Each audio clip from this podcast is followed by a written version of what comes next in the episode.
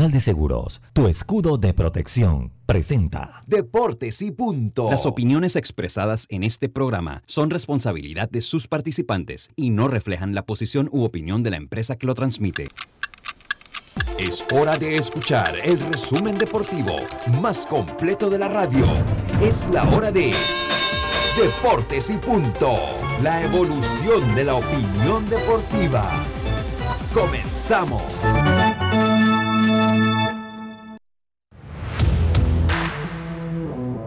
Muy, pero muy buenas tardes tengan todos ustedes. Bienvenidos a Deportes y Punto, la evolución de la opinión deportiva. Esto es Omega Estéreo, cubriendo todo el país, toda la geografía nacional. Nuestra frecuencia 107.3 FM en Panamá, Colón, Darien, San Blas, Panamá Oeste, hasta las playas 107.5 provincias centrales. Cocle, Herrera, Los Santos y Veraguas. Eso es en su radio. Estamos a través del canal 856 de Cable Onda y nos encontramos en la página omegaestereo.com, Tuning Radio bajo Omega Stereo y estamos también en eh, el app de Omega Stereo eh, que lo puede descargar de App Store y Play Store.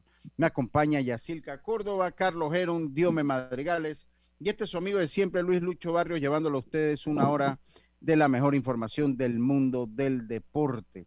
Sin más, sin más dilación, vamos a entrar con lo que hace noticia, los titulares para el día de hoy.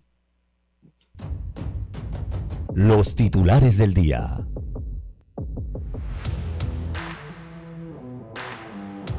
Bueno, comenzamos. Yacirca, muy buenas tardes. ¿Cómo está usted?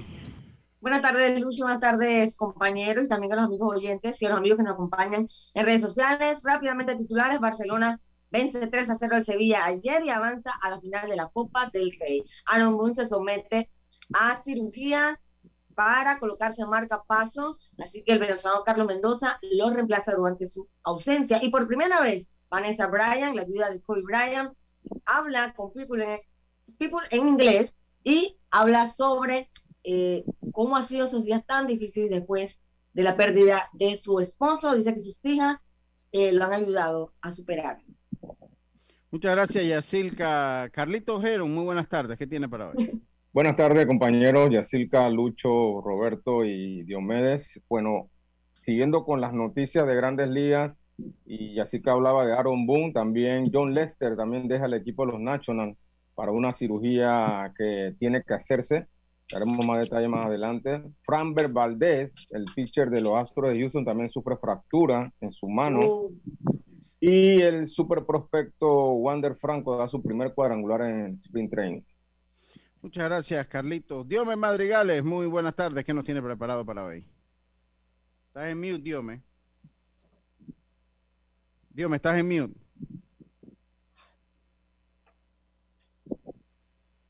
Buenas tardes, Lucho, a todos los compañeros. Hablar de noticias internacional también, de lo que se ha dado a conocer eh, los equipos para el juego de estrellas que se jugará este fin de semana. A ver entonces lo que sucede. Eh, en esta ocasión también la Melo Ball figura entre los jugadores y también el equipo del resto del mundo. Recordemos el equipo de Estados Unidos en esta nueva normalidad con el equipo del resto del mundo hablar también de otras noticias en el caso de fútbol español en Valencia.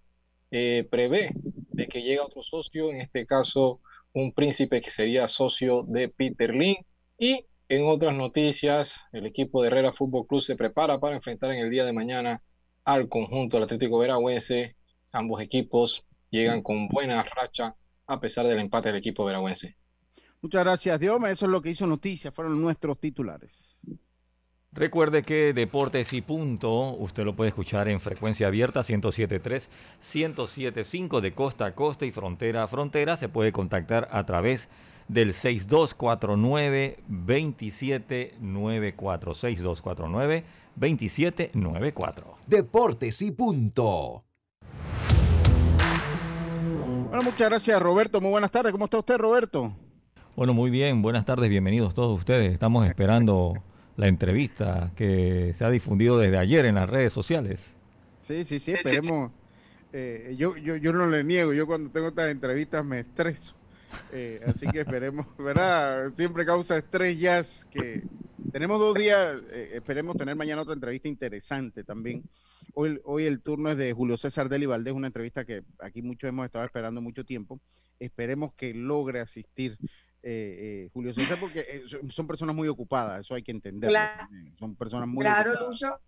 Sí, sí, sí, muy ocupadas. Uno se estresa porque uno está con la, con la atención si la persona realmente le va a dar clic al Zoom o lo va a dejar esperando. pero bueno, no nos ha pasado tampoco. No, nos, ha, pasado que nos han confirmado antes, o por lo menos en el caso, recuerdo de Jaime Barría, que se le cayó el internet. Sí, que, se, que se presentó pero se le cayó el internet después. Ajá, así que él mostró el interés de que quería estar con nosotros, pero bueno, el internet no se lo permitió en ese momento. Así que estoy segura que en un rato tendremos por acá nuestro invitado. Carlito, ¿qué mensaje nos tiene para hoy? Como no, Lucho, hoy tenemos un mensaje importante para estas, para las personas que, bueno, no les gusta que los reprendan. Dice, el hombre que reprendido endurece la cerviz de repente será quebrantado y no habrá para él medicina. Debemos, debemos eh, siempre escuchar y hacer ajustes si hay que hacer ajustes. Dios se te escucha el audio allá atrás que lo que está. Era yo, era yo. Ah, era usted. Ah, sí, que abrí el Facebook y se coló. Ah, ah, ya, ya. Quita el mute, Dios me, quita el mute, Dios me, quedando. quita el mute, quita el mute que me pareció escuchar la voz de Diome, pero que en el Facebook era la voz de Diome, seguro la que estaba, y yo pensé que era Diome una entrevista que tenía ya. Oiga, eh, el Barça ganó, el Barça, oye, qué manera tan dramática. Eh, yo me preparaba para mi programa de la tarde eh, y aquí llegó mi hijo, nada más y me hacía así, me hacía así, como en el puño, me hacía así, porque yo, yo le iba al, al, al Sevilla, ¿El Sevilla? ¿En serio? Sí, siempre le digo al Sevilla, se me acaba de reventar la pluma, mire usted. ¿Siempre va al Sevilla? A mí siempre me ha gustado el Sevilla. Oye, ya, ya la. que por primera vez lo escucho diciendo. No, siempre le digo al Sevilla, me gusta ese equipo, el Sevilla. Eh, oye, mire este, se me reventó una, el bolígrafo. Qué cosa, ah. dice mi amigo el Rabbit. Eh, oiga, sí, no, eh, a mí siempre me ha gustado el Sevilla, siempre me ha gustado el Sevilla. Pero bueno, Arthur lo disfrutó fue una manera dramática, fue una manera dramática. Eh, eh, Diome, no sé si usted pudo ver el partido, sé que Artur lo vio, yo estaba eh, preparándome para el programa de la tarde, no lo pudo ver todo. Pero algo sí es cierto, o sea, el, el, Barça dominó el partido de principio a fin, pudo haberle metido cinco al Sevilla ayer. Sí, yo pude ver el partido, Lucho. En verdad que no, muchos dicen no, que ese penal, pero ¿qué hiciste en 90 minutos? Porque hubo, el partido terminó con una mano de, de Lengle pero ¿qué pudiste hacer tú en los primeros 90 minutos para tratar de sacar el partido? Atacaste una llegada en el primer tiempo y la otra llegada clara fue en el tiempo, podemos decir ya los tiempos extras. Entonces, yo por eso que el partido no se perdió, no se quedó con esa decisión arbitral, porque siempre queda entonces el morbo de que si cantaban o no el penal. Eh, no sé, el planteamiento también pienso que se sorprendió también con ese gol de Dembélé temprano, ellos golazo. ellos eh, eh, eh, ese gol de Dembélé fue un golazo de afuera, al ángulo. El portero quedó totalmente estático, congelado quedó el portero ahí. Sí, entonces el Sevilla no entendí porque tú ganaste 2 a 0, vas de visitante, por lo menos el, Sevilla tenía toda la ventaja porque donde hacía un gol prácticamente obligaba al Barcelona a tratar de hacer cuatro. Entonces no lo conseguiste se falló el penal, digo yo, no lo falló, lo, lo, lo tapó Ter Y al final, entonces, eh, no entendí el planteamiento de Lopetegui, y hay que darle mucho mérito a un Barcelona. Entonces, aquí me quedan las dudas. Si el Atlético de Madrid o el Sevilla, ¿qué tiene que pasar? Porque son las dos mejores plantillas hoy por hoy en el fútbol de España. Eh, no hablamos del Valencia porque el Valencia desarmó su equipo, pero eh, aún teniendo el Barcelona y el Real Madrid una enfermería, estos dos equipos no han podido, eh, como te digo, dar ese golpe de autoridad cuando se tienen que enfrentar en un partido así decisivo. Ahora, esto es una competición eh, que históricamente le ha pertenecido al Barcelona. O sea, eh, históricamente Copa del Rey es la Copa del Barça. O sea, más allá de los últimos años que han ganado la, la liga, muchos años consecutivos ganando la liga, el Barcelona, pero la Copa del Rey yo no sé si es que el Real Madrid de repente nunca le ha gustado, le la minimiza, eh, pero siempre ha sido eh, la copa de preferencia del Barcelona, o sea, donde el Barcelona ha dominado históricamente la Copa del Rey, ¿no? Sí, yo creo. El Atlético de Madrid, de Atlético de Bilbao después le sigue. Sí, y el Atlético de Bilbao, dígame, ya. Sí, yo creo que para un Barcelona que está pasando por una real tormenta, yo creo que eh, llegar hasta final, poder ganar esa copa eh, del Rey, supone como un, como un big, un poco, ¿no? Para esas heridas que tiene el un poquito de oxígeno. un poquito de oxígeno. Además, también le da esa inspiración para ir por la liga también. Así que para ellos es importante eh, salir con todo en este encuentro. A mí lo que me preocupa, y no sé ustedes y los fanáticos de Barcelona, es que tú ves un día en Barcelona espectacular, y luego ves un Barcelona que no dice nada. Entonces, a veces uno no sabe ni qué esperar cada vez que empiezan los partidos de ellos. Así es. ese ha sido el gran problema del Barça este, este año, la consistencia, sobre todo en su juego. La consistencia. Eh, la, consistencia, Piqué también con un buen gol. Eh, Piqué también con un buen gol. Y bueno, el crédito del Barça de la remontada, eh, el, crédito del Barcelona la remontada, estaban abajo 2-0. Tenían que meter tres y los metieron. y están en la final, son el primer finalista. Hoy se completa la llave. Hoy se completa la llave cuando otro histórico de en la Liga de, la Copa del Rey, el Athletic Bilbao, viaja hasta Levante. Ya ahí saldrá entonces el próximo finalista de la Copa del Rey. Ya el Barça espera, tiene garantizado por lo menos el subcampeonato, aunque con esta temporada, como decía Yacilca, es el campeonato o nada. Por lo menos para decir que no se han ido con las manos vacías. No se han ido con las manos vacías. Sí, porque en la Champions la tienen bien dura. Ahí va a estar muy duro. En la Champions no, no, no, va a estar en la Champions. Mejor ya dejen eso, decimos nosotros acá. Ahí sí que, ahí sí que apliquen, sí, de que apliquen la, norma esta de que le gusta a Carlitos, la clemencia, de que apliquen la clemencia. Mejor. El, rollover. El, rollover. Dice, no, vamos a dejarlo a la buena mejor. Ahí. Oiga, eh, otra cosa que quería hablar y que quería conversar. Eh, hablé con, con Alex Vargas, no hablé con Aristides Bustamante, él ayer me había llamado, hoy me tuvo que llamar, yo verdad, ayer tuve un día eh, sumamente complicado. y hablé con él, me dio, la aclaración de algunos puntos que son válidos. Según lo que me dijo Aristides, se le está tratando de cumplir a los peloteros poco a poco. Eh, me dice que los peloteros, estoy transcribiendo, o sea, estoy transcribiendo, no, estoy repitiendo las palabras de Aristides Bustamante, que los peloteros no venían para firma es posible que Alex Vargas eh, me llame en el transcurso de la semana a ver si participa, porque también es responsable, eh, es responsable de que si yo hago aseveraciones de Alex Vargas, bueno, él también tiene el derecho a réplica y tiene el derecho a exponer sus puntos de vista si se siente aludido, si se siente mal por los comentarios que yo he podido dar tanto en el programa como en mi red social. ¿no? Y él tiene, eh, se lo expresé a Aristides, eh, él tiene toda la confianza de decirme, Lucho, voy a participar y obviamente eh, el programa ahora, los que nos escuchan, los que nos escuchan desde hace mucho tiempo, se han percatado que ha cambiado un poquito el formato. Entonces, obviamente, antes teníamos como un formato que teníamos más tiempo para muchas cosas. Ahora hemos tratado de hacer o reinventar el programa más, a, más a nuestro gusto, más a, el medio donde estamos, más, eh, más en beneficio de los oyentes que tengan una ventana no solo del béisbol, de diferentes deportes. El béisbol no es una mentira, el béisbol ocupa eh, eh, un alto porcentaje de este programa, es el deporte que nosotros manejamos en casi su totalidad, pero vamos a hablar de todo, vamos a hablar del boxeo, eh, que por cierto, Yacilca, hace rato teníamos un proyecto, ¿se acuerda? Y usted lo revivió con Ponchita, ¿cómo, se, cómo se llama? Marcelino. Marcelino, Marcelino, Castillo. Marcelino Castillo Ponchita, que está viviendo en Estados Unidos y que no se pierde, o sea, que está en Las Vegas. En Las Vegas y está cubriendo todas las grandes carteleras del boxeo, él las está cubriendo. Entonces, hace rato, inclusive, yo, habíamos conversado con él hace como dos años y el proyecto había quedado en nada y lo hemos retomado y vamos a tener un segmento de boxeo con Marcelino Castillo, apostando a la juventud, apostando a la gente joven también. Eh, eh, como nosotros, y es un muchacho que se ha abierto camino eh, en Estados Unidos, o sea, es de admirar. Yo lo conocí precisamente en Omega, cuando él, ¿tú te acuerdas? A Roberto está enredado allá. Roberto está enredado allá con un foco. No, no, no, no yo, estoy trabajando y escuchando, ¿no? Sí, ¿tú te acuerdas cuando, cuando Marcelino Castillo eh, nos, nos, llevaba a los pugilistas ahí al programa deportivamente. Iba con tres, cuatro boxeadores. Y, y, también después empezó a traerlo en el programa de Diana. Sí, sí, sí, sí, ¿no? Entonces muy activo. Sí. Lucho, él trabajaba con Rogelio Espiño.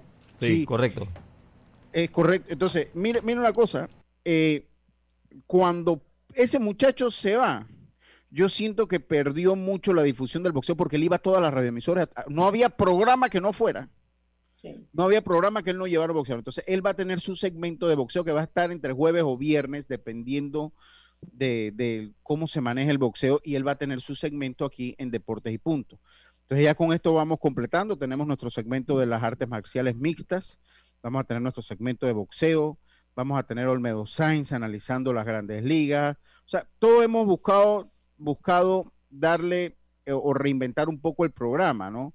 haciéndolo un poquito más dinámico, un poquito más acorde a los tiempos que vivimos, hablando un poquito de todos los temas. O sea, este es un programa que hace unos cuatro meses, tres meses, usted prendía la radio y está seguro que iba a encontrar béisbol. Ahora el béisbol sigue siendo la parte central del programa, pero tocamos muchos otros temas que no se tocaban antes. Entonces, se los anuncio, Marcelino Castillo Ponchitas va a tener su segmento de boxeo. Él empieza ya mañana acá con nosotros una vez a la semana. Así que eh, eh, para que lo sepan. Vamos a tener, y cuando, y le digo una cosa, vamos a tener entrevistas con los mejores boxeadores del mundo. Con los, créanmelo, o sea, no aquí, o sea, también porque muchas veces la grabará y no las mandará, pero vamos a tener ese acceso, así que vamos a ser privilegiados de tener a Marcelino acá para que ustedes sepan. Y Lucho, que dime, dime, Carlitos, dime. No, te iba a preguntar qué, qué, te había terminado de decir Aristides. Sí, sí, iba para allá. Era un antes, antes de terminar, de, para terminar de, de Bonchita, Anoche casi me da un paro porque yo de broma le digo, bueno, si tú me estás hablando de entrevista, yo quiero a Canelo. Así que, ¿para cuándo lo quieres? Bueno, yo casi voy espalda. Yo no Pero falta decir Canelo Álvarez. Canelo, Canelo Álvarez. Nosotros conocemos otro Canelo. Canelo Álvarez. Adiós, Nosotros, nosotros conocemos un campeón acá. Que es el Canelo allá en Chitré. espero que no sea ese. Él se puede traer a Canelo, pero no sabemos si es Álvarez. No. Canelo Álvarez, señores, no. Dejen el relajo. Yo, yo, yo, mañana se lo preguntamos en, vivo. Top, top del, del boxeo. No, no, no, Mira, él, él consiguió ese trabajo allá, eh, por lo que sé, gracias a que eh, recibió, él, él, tiene nacionalidad. O sea, él mm. cree que tiene dos nacionalidades, o sea que trabajo podía conseguir y lo ayudó la hija de Roberto Durán. También ajá, Irichel, ajá, ella lo ayudó porque salió una propuesta de canal boxeo, que es boxeo en español, en Estados Unidos. Hoy se le dio la oportunidad a, Marcelino, que es muy, bueno muchacho, así que contenta de que está acá con nosotros y vamos a ver a quién, qué figuras nos puede traer cada viernes que conversa acá con nosotros de boxeo, ¿no? Eh, yo sé que los amigos oyentes van a disfrutar mucho eh, los temas que nos va a traer a partir de mañana. Oye, Lucho está ahí en eh, el teléfono. que es lo que, lo que dice Lucho es cierto, o sea, hasta cierto punto, desde que Ponchita decidió hacer su vida en Las Vegas, eh, también se dio el caso de que muchos empresarios ya dejaron de hacer las carteleras, entonces por allí también viene el bajón del boxeo, con la, el poco apoyo que tienen para darle la oportunidad a las nuevas figuras, bueno, todo es una cadena, eh, lo que ha llevado el boxeo a estar en en estos últimos años. Compañeros. Sí, eh, yo pienso, y, regresando al tema de, los jugadores estos cubanos, pienso que...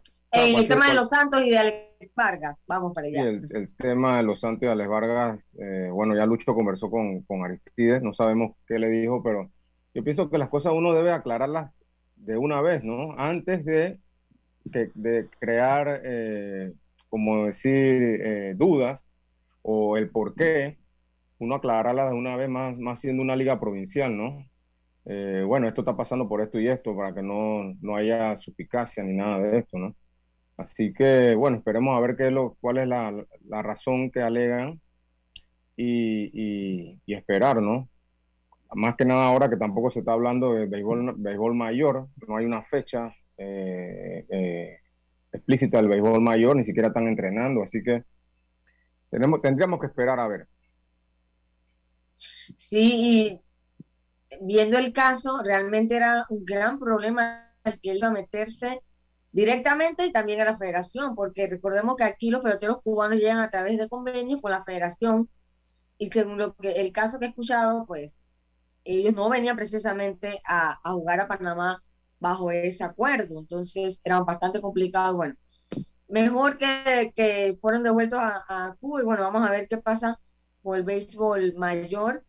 Eh, si apenas va a empezar el juvenil, póngale dos meses, digamos que tendremos béisbol mayor que en julio, por allá, agosto. Yo no sé, lo quieren hacer. septiembre por allá. O Exacto. a mí no me, octubre, o noviembre, hasta octubre, como empezó el año pasado, básicamente. Claro, no me parece tan descabellado esa idea de octubre por, por lo pegado que vienen después los otros las otras ligas, por lo menos las ligas invernales, ya si, si algún pelotero del béisbol nacional eh, le interesa alguna liga profesional o, de, o del Caribe, entonces están en un buen ritmo de juego, que fue lo que pasó con Andy Otero, que creo que eso fue una de las claves del éxito de él, ¿no? Así es. Pido disculpas ahí, estoy coordinando la entrevista de hoy en este momento. Eh, así que toca. Saludo a Pablo Bustamante, agradecido con Pablo. Pablo es el que nos ha hecho el enlace para la entrevista con Julio César Deli Valdés. Ha sido, ha sido Pablo Bustamante, una, Pablo Bustamante que está eh, ocupado en algunas cosas, ¿no? Entonces, pero él siempre coopera con, con, el programa, cosa que le agradecemos. Así que saludos a Pablo, que sé que está en sintonía. ¿me escucha? Sí, correcto, sí te escucho. Ok. Roberto. Estamos probando aquí. Roberto. Para que nuestros oyentes puedan participar. Ah, ah, sí, no, no, no, le, explico. Lo que pasa es que estamos integrando la línea telefónica de cabina al programa para que la gente pueda llamar y, todos podamos interactuar con los oyentes. Buenísimo, buenísimo. Entonces, en eso es que está ahorita trabajando ahí en Omega, porque no nos detenemos, no nos detenemos. Entonces, mírate lo rápido. Eh, eh, así que bueno, ya por eso que llamó Roberto. Él mismo llamó a la cabina y, yo, la historia de, Alex Vargas va a tener que quedar para mañana porque tengo ya en el círculo de espera a Julio Deli Valdés. Vámonos con el rápido. Vamos, Roberto, vámonos a irnos al cambio. Yo sé que usted está allá, pero tengo ya el invitado acá.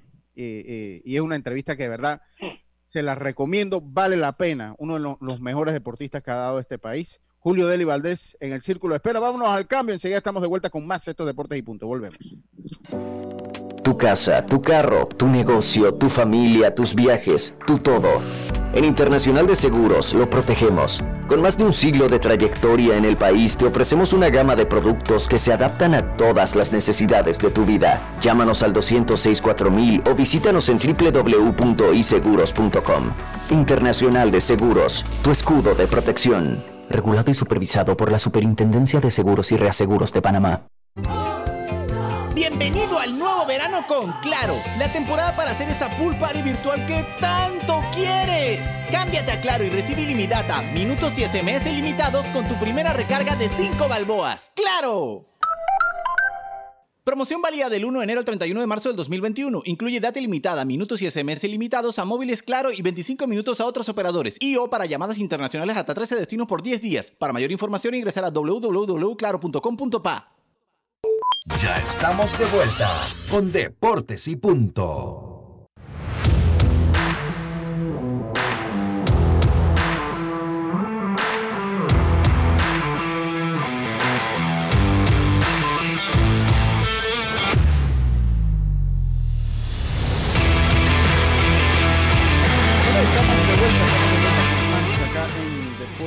Y punto, la evolución de la opinión deportiva. Tenemos la entrevista, lo que habíamos prometido, la entrevista eh, gracias al amigo Jonathan Gutiérrez de eh, Prensa del Tauro, eh, del Tauro Fútbol Club, que nos ha pues puesto en contacto con Julio Deli Valdés, el cual es un honor para nosotros como programa tener al profesor acá esta tarde. Es una entrevista que llega a ustedes gracias a Claro TV que tiene el mejor contenido para toda tu familia. Contrata un plan desde 1574 con 48 canales SD y 4 HD. Y lo mejor, ofrecemos el servicio y soporte a nivel nacional. Ya sabes, si quieres más entretenimiento, contrata Claro TV. Claro. Profesor Julio César Deli Valdés, primero que todo, dándole la bienvenida a nuestro programa Deportes y Punto. Ya tenemos muchos años de estar al aire y, esta es una entrevista que siempre habíamos querido, por lo que agradezco su tiempo. Y a la directiva de mi equipo, el Tauro, yo soy taurino. Eh, aunque se burlen aquí, yo soy taurino y estoy muy feliz de que usted esté... hemos, empezado sufriendo. Eh, sí, pero. pero esto es como empieza. esto es como empieza. Sí, nuestros detractores siempre comienza el año, siempre comienza a reírse de nosotros, pero siempre para abajo. Nosotros somos el más grande club. Señor Lucho, hasta ah. que hasta que lleguen a San Francisco, señor Lucho, recuérdelo. No, no, no, no, déjate. Además, que, que, bueno, que tengo una relación muy buena con la familia Martán, cosa que, que siempre agradezco. Pero, profesor, hoy eh, queremos dividir la entrevista en dos partes. No, no, no siempre se le tiene a usted, ya eh, eh, conoce a nuestro equipo de trabajo antes del programa, no siempre se le tiene a usted. Quiero, quiero hablar de Tauro, quiero hablar de, de lo que se viene con Tauro, pero también quiero hablar un poquito de, de, de de Julio César Deli Valdés, hombre, usted es una, a nuestro juicio, el mejor futbolista que, ha dado, y todas las personas que tienen eh, Panamá y todas las personas que tienen por lo menos nuestra edad, lo ve como, como un ídolo. Ahorita estamos en esa línea que usted, que uno traza entre el ser profesional en el fútbol y entrevistar a alguien que realmente uno admira. Y es una línea muy difícil para... Un grupi, un grupi. Es una línea muy difícil, pero la vamos a afrontar con, con mucho profesionalismo como siempre. Profesor, eh, un, un, poco, yo, a, mí siempre me, gusta saber cómo comienza, o sea, cuando usted llega a Uruguay, eh, ¿cómo fue ese, ese camino a llegar a Uruguay? Porque queremos hablar de Tauro también, pero primero yo quisiera saber un poquito eso, ¿cómo fue ese camino a usted llegar al Nacional de Uruguay, un club histórico, como panameño, como panameño, profesor? Bienvenido a Deportes y Punto. Bueno, yo antes de, de llegar a, a Uruguay salgo de Panamá y viajo a la Argentina, ¿no? Viajo a la Argentina, que, que es el primer país que yo, eh, digamos, experimento, ¿no? en, este, en este mundo del fútbol. Y era todo gracias a mi hermano Armando, que en paz descanse, que, que fue quien me lleva a mí a la Argentina, ¿no?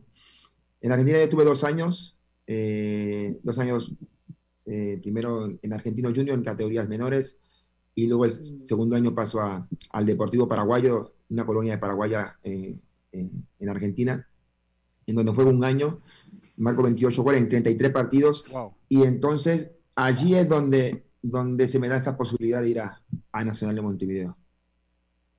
Pero cuando yo iba a Nacional de Montevideo, como tú haciendo, eh, reponiendo a tu pregunta, era, era, era típico, era, era porque voy a un club profesional, a un club muy conocido, un club grande, entonces lo primero que se preguntaban allí era un panameño, ¿no? O sea, un panameño, porque el fútbol en aquella, en aquella época no, no, no, no tenía, no teníamos nosotros eh, tradición ninguna y, y, era raro que un panameño estuviese en un club, sobre todo importante como Nacional 22, pero era, era, era, era, rarísimo. Aquí, aquí nos ayuda con los análisis del fútbol Víctor René Mendieta y, y, nos lo dice porque también él se conecta siempre, jugó con usted muchos años y nos dice, pues imagínate salir al extranjero siendo panameño y todo el mundo te decía que es que vienes a jugar béisbol o vienes a boxear. Sí, sí, sí, sí, eh, por el fútbol no nos conocían, de eso estoy seguro. nos, conocían más por el boxeo, el canal de Panamá, eh, por otra cosa, pero por el fútbol no nos conocían por el fútbol. Le voy a, voy a hacer para hacer una ronda de preguntas y, hablar un poquito después de, Tauro también, que es un tema que me interesa mucho, profesor. Pero le cedo la palabra a mi colega y amiga Yacilca. Adelante.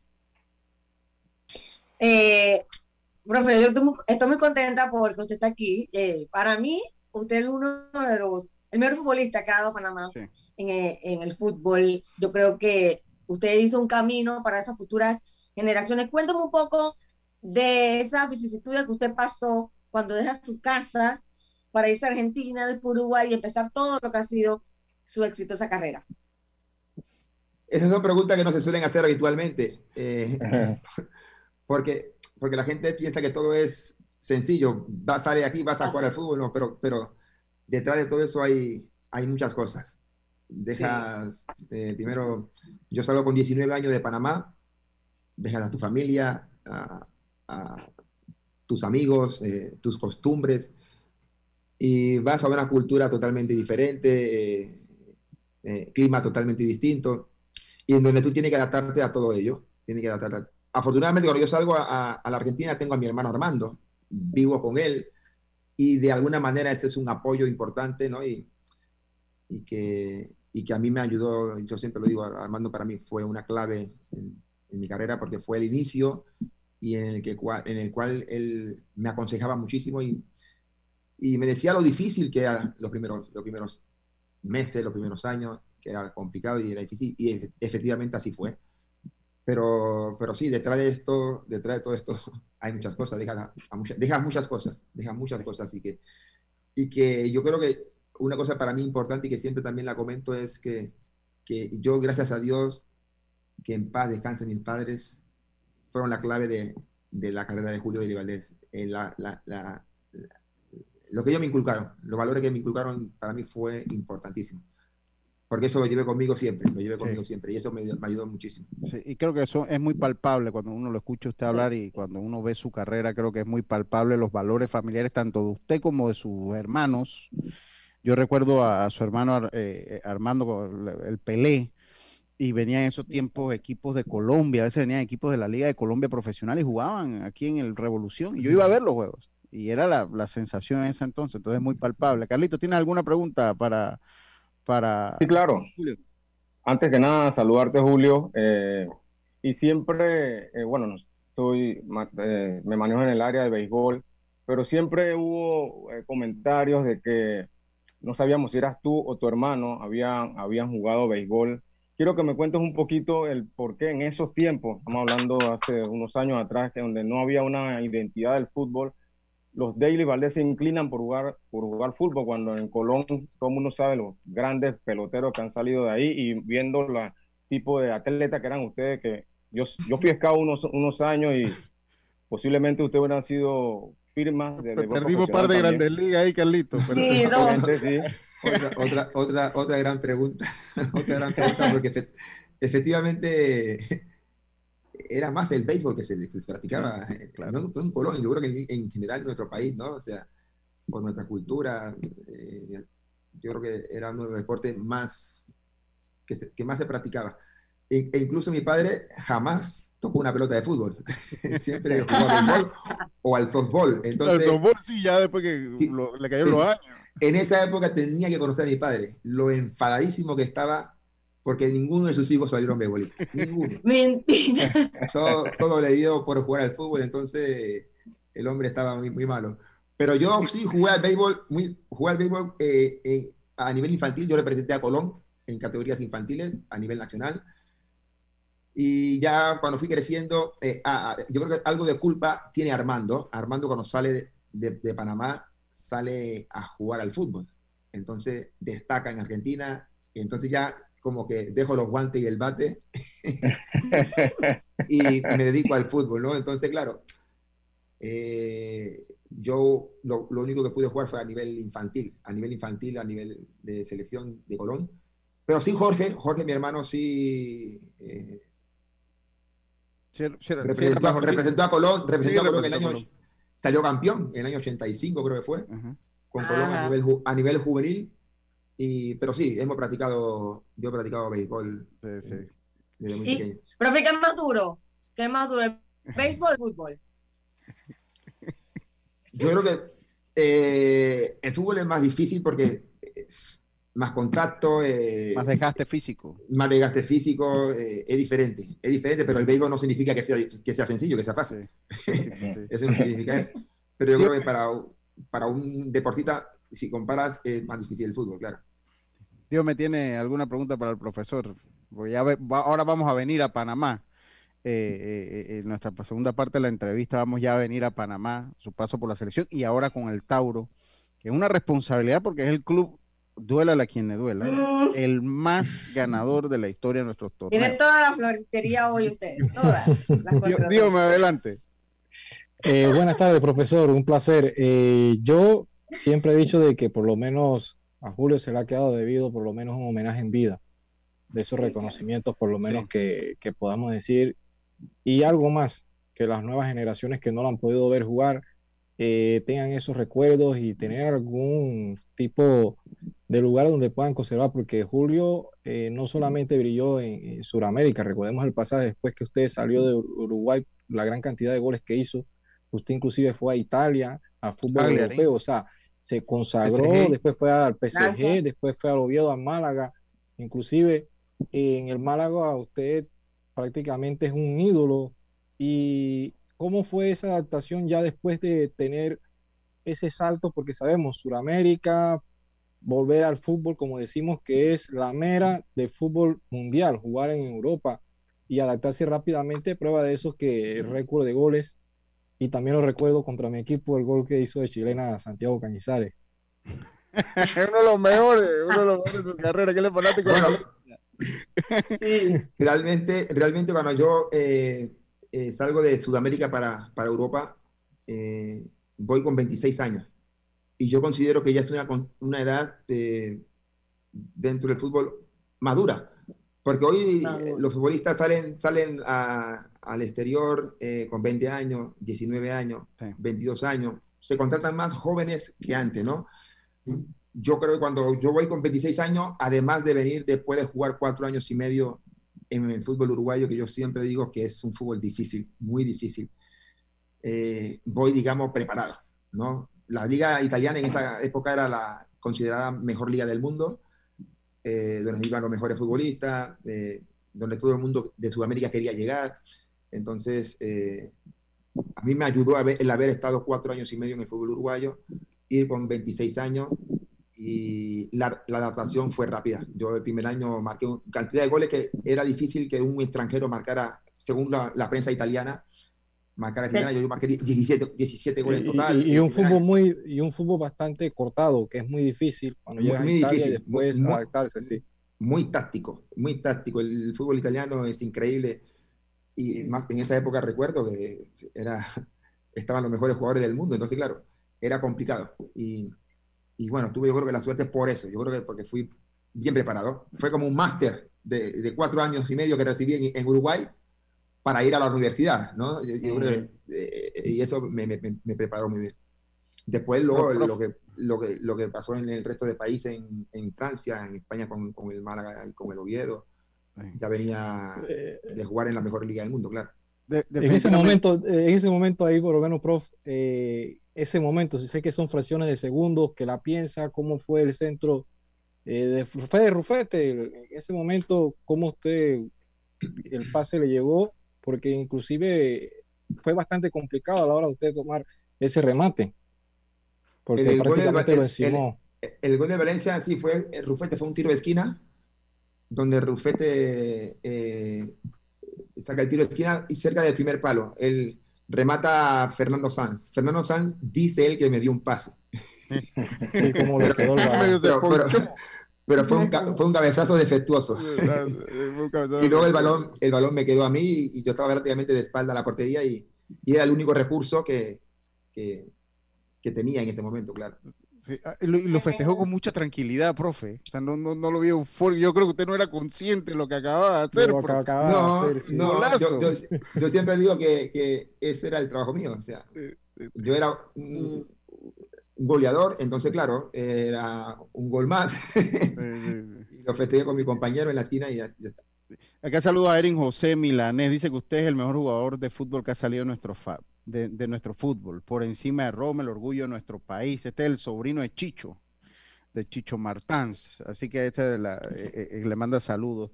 Un saludo, Viniendo acá a Panamá, entonces ya usted se retira. Es que el problema es que para hacer un programa necesitaríamos tres programas, cinco programas para tocar su vida. Entonces vamos a sintetizarlo un poco. Y en la carrera todo deportista existe ese momento eh, feliz que usted los tuvo, es muchísimo seguro. Y difíciles. Y difíciles. en, la carrera mía de, en la carrera mía de futbolista fueron momentos difíciles y momentos buenos también. Cuando ya usted se vuelve técnico, yo creo que uno de los momentos más tristes del deporte nacional, o sea, tal vez... No era bella tal vez, es que uno no quiere ni acordarse, tal vez cuando nos dio Tommy Hearns al Cholo Roberto Durán, eh, eh, eh, o, tal vez o el día del no más, que son fechas tristes en nuestro deporte, pues también le tocó a usted estar allí, ¿no? Yo, yo, yo recuerdo, tengo un hijo de 14 años y recuerdo cómo se desploma llorando. E, ese día fue un, un trago amargo para nosotros los panameños que a la larga nos ha enseñado mucho también, profesor. O sea, es un, creo, que sí. Una enseñanza como país. Usted viene, toma las riendas, pasa por, por procesos en el Málaga, pero toma las riendas de la selección más importante que tiene el país, eh, eh, eh, la más representativa, que es la, Selección Nacional de Fútbol. Háblenos un poquito de ese momento, cómo lo vive cuando ya teníamos un pie adentro,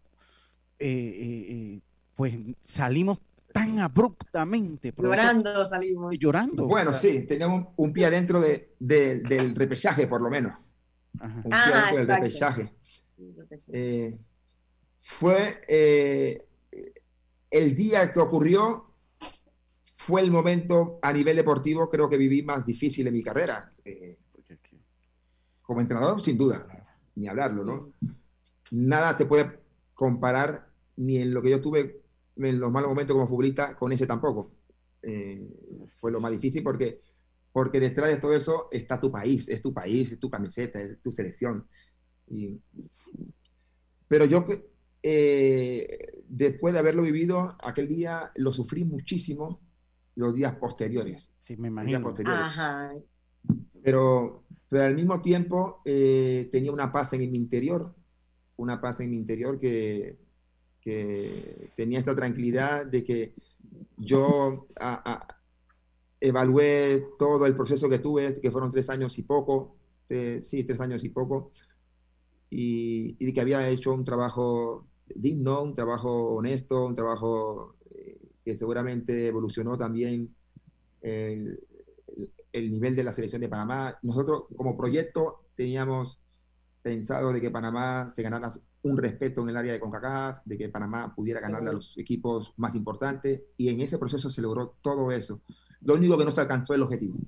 Si tú quitas el objetivo, eh, si quitas este día, porque este día a lo mejor te pudo pasar en la primera fecha del proceso, pero fue en la última. ¿Qué manera? Eh, porque, porque si quitas eso, eh, lo que fue el proyecto en sí fue positivo desde mi punto de vista. Pero sí es cierto que, claro, no alcanzas eso, ese objetivo de la manera como ocurrió. Porque tal vez si pierdes el partido desde el minuto uno, lo vas perdiendo y terminas perdiendo el partido, el final siempre va a ser el mismo. Siempre va a ser el mismo. Al final lo perdiste. Sí, lo perdiste. Pero no es tan dramático. No, no, es que eso en el béisbol es como cuando te pegan el jonrón en la novela. Y la serie del Caribe, señor. Y con base llena. Y, te dejan tendido en el terreno que ya no puede, que, no puede ni siquiera. Eh, la serie del Caribe. Ya Silka. Bueno, ah, eh, pero, pero, bueno, eso, eso, es lo que ocurrió, ¿no? Y, y, yo creo que al final eso. Forja el carácter duro, de la Fue duro, fue duro, pero, pero, pero fuera larga también nos, sirvió de mucho para aprender también, ¿no? Aprendemos todo, yo creo que todos aprendimos de ese día, seguro. Forja, parte del carácter de la sociedad, esos, esos, momentos de que nos pasan esas cosas, forjan el, carácter de la juventud, de la niñez, porque la, la, derrota es parte de la vida también, para todos, de una u otra manera. Yacilca. Sí, eh, a raíz de, de esa noche, ¿usted en algún momento pensó de que ya, no voy a ser más técnico, voy a tomarme un aire un tiempo, o usted dijo, bueno, esto hay que pasar la página? Uy, yo cuando empecé mi carrera de futbolista, el primer partido que juego, y además amistoso con Nacional de Montevideo, que ese era mi primer partido profesional, digamos, ¿no? Era un partido amistoso, nunca lo voy a olvidar. Era un triangular que se jugaba en Mar del Plata, Argentina, eh, donde Nacional fue invitado y jugábamos un triangular con Independiente de Avellaneda y contra River Plate argentino. El primer partido que yo juego eh, fue eh, contra, contra Independiente y, y, fue un desastre. El primer partido que juego con Nacional Montevideo fue un desastre. Y la prensa, tanto argentina como uruguaya, ¿De dónde, de, dónde, sacaron a este? Cualquier cosa menos bonito. Mm. Entonces, esas son las cosas en las que, en la que o sirve para eso o no. o te levantas y sigue, o te quedas ahí tirado y, y bueno, eh, te dedicas a otra cosa. Eh, Acá me una pregunta. Ah, sí, profesor. Yo, nada, lo mismo con la pregunta que me ha hecho eh, Yacirca, eh, realmente lo que he dicho antes, yo evalué todo. El palo fue duro, pero yo evalué todo el, proceso.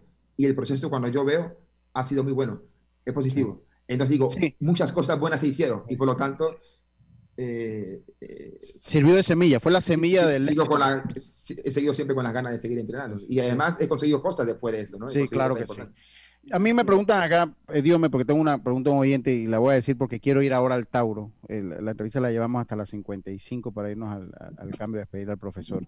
Sé qué caracteriza, qué caracteriza el fútbol español y qué elementos el futbolista panameño puede, eh, puede dirigir de ese fútbol, digerir de ese fútbol. O sea, eh, ahora tenemos jugadores en, segunda división, cosa que antes era impensable. ¿Cuáles son las características principales de, ese fútbol español para el jugador panameño?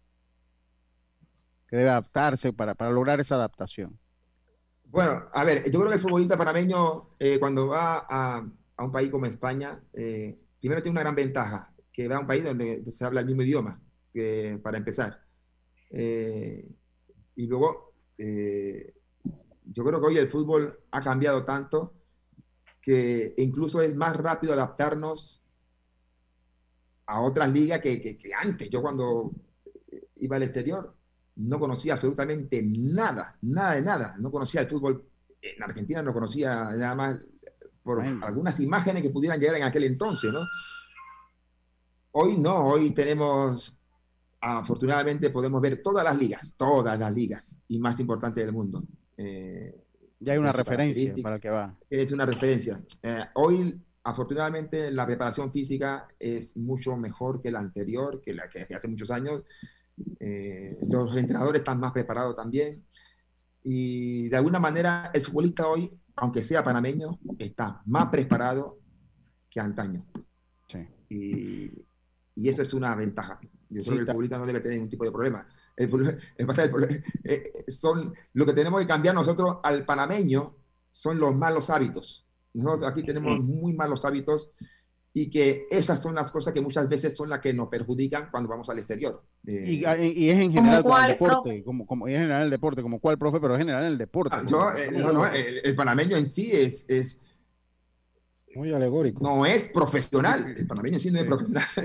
es, eh, yo creo que, a ver, eh, yo cuando hablo de malos hábitos, el panameño, eh, anécdotas tengo un montón de jugadores que te llegan tarde a un entrenamiento y para eso es algo natural, algo normal. en España era una multa o en Italia era una multa. Te, dan, te ponen una excusa y dicen, no, hoy tenía dolor de cabeza y no aparece. si tú tienes dolor de cabeza, tú no puedes faltar al trabajo. Eso, eso es... Eso es yo, anécdota, hay jugadores que no van en época de Navidad, eh, jugadores de categorías menores, eh, ¿por qué no fuiste a, no viniste allá de entrenamiento? Bueno, eh, fui a acompañar a mi mamá para comprar el regalo de Navidad. O sea, esas mm. excusas. o sea, que son cosas que tú dices, esta cosa es impensable que un profesional en un país de cultura de, a nivel profesional, hablando de países de, España, ¿no? que hay muchos para mí que estamos hablando de, de la pregunta, eso es allí es impensable. uno falta un entrenamiento por una de estas excusas que, acabo de, que, he mencionado. Entonces, tenemos malos hábitos y que para nosotros es, algo como natural. Es como, yo digo que, que tiene dolor de cabeza y, no pasa nada. Ahora, conociendo todo eso, porque tengo que traerlo a Tauro acá, ya hemos dado un breve pasaje por todo lo que es su, su vida, profesor. Eh, asume el reto de volver a Panamá, volver a dirigir, dirigir un equipo que, eh, es de los grandes, eh, ya usted había estado en Colón. ¿Cómo se da esa transición y qué lo lleva a esa decisión de, decisión de, volver acá a Panamá, dejar algo también de lo mucho que ha aprendido y, asumir entonces las riendas del Tauro, ¿no? Bueno, se, da con, el presidente, con Álvaro eh, Vargas, el presidente del Tauro, es el, contacto primero que tengo yo. Eh, y la verdad que, bueno, habían sido dos veces que, hablé con él antes de, finalizar el torneo anterior y, y, antes de, empezar este. Eh, la primera no pudo ser porque yo tenía una posibilidad de irme para afuera de, Panamá y no, y, no pudo ser. Y luego la segunda dije, no, dos veces al Toro no le puedo decir que no. no le puedo decir que no. Y entonces Eh, en esta segunda sí acepté, además era un privilegio también para mí, para mí de, dirigir a un equipo como el Tauro, ¿no? Eh, y nada, eh, ahora estamos aquí trabajando y contentos. Yo estoy contento, estoy contento con, con, con, estar en el fútbol de Panamá. Eh, y al final uno deja, no deja nunca de aprender cosas. Eh, siempre son los jugadores que te enseñan, los entrenadores nos enseñan cosas y, y, cada día uno intenta aprender día a día. Dice, acá nos llega, y disculpen, me dio una pregunta acá un oyente, dice, se enfrentó al, ya enfrentó, eh, le tocó contra el Plaza. Con el hermano de Melo. Le tocó con el Plaza. ¿Cómo fue esa experiencia? Una, una pregunta que nos llega acá por un oyente. Eh, deportivamente fue mala, eh, porque ese día, ese día no, el resultado no fue. El resultado, bueno, no nos bailaron, no nos bailaron. Lo que pasa es que cuando tú pierdes 3 a 0, tú no puedes decir mucho. Pero no nos bailaron. Lo que pasa es que nosotros cometimos errores eh, muy puntuales. el que ve y analiza el partido ve que los porteros no trabajaron prácticamente y luego los goles como fueron, se cometieron errores muy puntuales, muy puntuales, y que te cuestan el partido. Te cuestan el partido, pero, pero fue un mal debut, un mal debut de todos, y yo el primero. Y yo el primero. ¿Y llamó a su hermano? ¿Llamó sí, o hablaron antes del juego. No, yo, yo, hablo con Jorge siempre. Yo mínimo hablo tres, cuatro veces por semana. Con Jorge, hablamos siempre. Y, y sí, eh, lo que no, hemos, lo que, no le hizo bullying. No le hizo bullying. No, no, no, no, no, no, no, no, lo molestó. Al contrario, al contrario, él dijo, pagaron los errores que cometieron y nosotros fuimos contundentes en los errores que cometieron. O sea, lo aprovechamos al máximo y, y esa fue la clave del partido. Qué, qué buena relación tiene, porque hubiera sido con un hermano, con uno de los que tengo aquí, seguro que le hubiera hecho bullying, segurito. Tengo otra pregunta un oyente que nos llega acá al WhatsApp, pero dele ya Silga para, para. En esa misma vía, sobre la relación con sus hermanos, ¿ustedes son esos gemelos que saben lo que le está pasando al otro? ¿Llegan a ese nivel? Eh, hemos sufrido cosas o hemos vivido cosas que, que seguramente son de, son de gemelos. Yo, por ejemplo, nosotros éramos más jóvenes, eh, bueno, sobre todo más jóvenes, de repente él se enfermaba de algo, cualquier cosa, y luego me pasaba lo mismo a mí, o viceversa, ¿no? De repente él viviendo en Japón, yo en, Europa, eh, se compraba algo, eh, y yo sin saberlo, me lo compraba también, o sea, cosas así como, mira, se compró el mismo reloj, mira, solamente diferente color, por ejemplo, ¿no? O sea, y wow. Tengo, tengo, que, y la verdad que tengo una lista, mira, aquí me hubiéramos necesitado dos horas, y tengo Diomedes, tengo una lista, pero quiero darle por lo menos algo a los oyentes que, que nos están preguntando. Me preguntan por su licencia de entrenador, ¿cómo fue ese proceso, profesor? Yo cuando eh, yo hago la, el, yo había hecho antes de, de, venir a Panamá a trabajar con la selección en el proceso de 2000, para el proceso de 2014. Había hecho el curso, primero dos cursos, y eh, ahí son tres niveles, me faltaba uno. Y luego, después de, de, ese proceso, eh, estaba esperando que saliera eh, el curso para, para hacer el tercer nivel, y luego lo terminé. Lo terminé en el 2016, 2016. 2016, finalizando 2017. Me faltaba, eh, me faltaba terminarlo y cuando me, me notifica que ya estoy para hacer el curso y eso, lo, primero que hice fue viajar a España para, para terminarlo. yo acá voy con, con otro oyente Yacilca, hombre, que acá los oyentes dicen, podemos esperar un Tauro 4-2-3-1 de manera consistente eh, o el jugador panameño está muy acostumbrado al 4-4-2 o 4-3-3, profesor? Yo eh, creo que tengo una plantilla eh, con buenos jugadores, con buenos jugadores. yo considero que hay buenos, muy buenos jugadores. Y podemos y debemos, podemos y debemos adaptarnos al sistema que en, en un momento determinado tengamos que utilizar, por necesidad, por el rival que tenemos enfrente. Eh, y eso es lo que vamos a intentar. Eh, eh, a ver, siempre uno tiene como un, un sistema de juego eh, principal y los otros alternativos, los jugadores deben adaptarse sin problema. Y yo creo que el, el Tauro te puede adaptar a cualquier, a cualquier sistema. Dígame. Profesor, Eh, ahora, viendo cómo fue el inicio, no ha sido muy bien. ¿En qué está trabajando? Más que nada, hacer énfasis, porque recordemos que ahora son dos divisiones, un torneo eh, que por el tema de la pandemia ha variado también en su formato. ¿Qué expectativa tienes? Porque sabes que Tauro siempre se espera mucho de que esté siempre no participando o en siempre y por un título.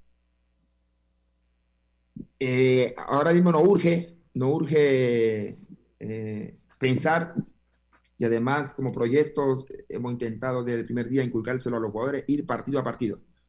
Eh, ha cambiado el formato, ha cambiado, pero al final si no ganas partido, no sirven los formatos.